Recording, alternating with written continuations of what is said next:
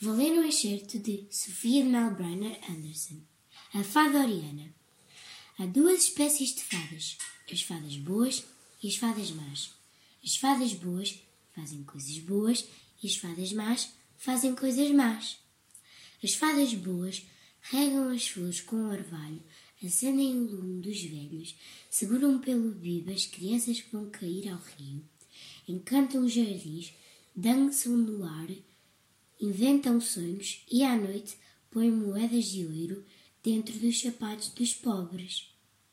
As fadas más fazem secar as fontes, apagam a fogueira dos pastores, rasgam a roupa que está ao sol a secar, desencantam os jardins, arreliam as crianças, atormentam os animais e roubam o dinheiro dos pobres.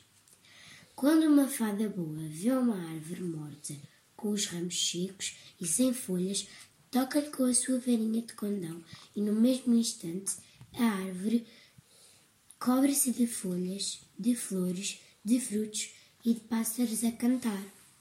Quando uma fada má vê uma, uma árvore cheia de folhas, de flores, de frutos e de pássaros a cantar, toca-lhe com a sua varinha mágica de mau fado e no mesmo instante um vento gelado arranca as folhas, os frutos apodrecem, as folhas murcham e os pássaros caem mortos no chão.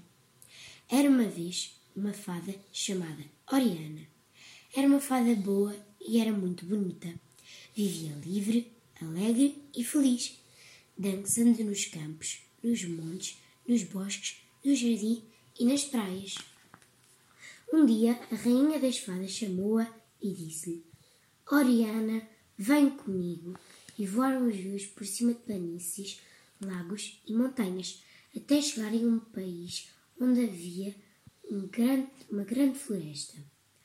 Oriana, disse a, rainha das fadas, entregue-te esta floresta. Todos os homens, animais e plantas que aqui vivem, de hoje em diante, ficam à tua guarda.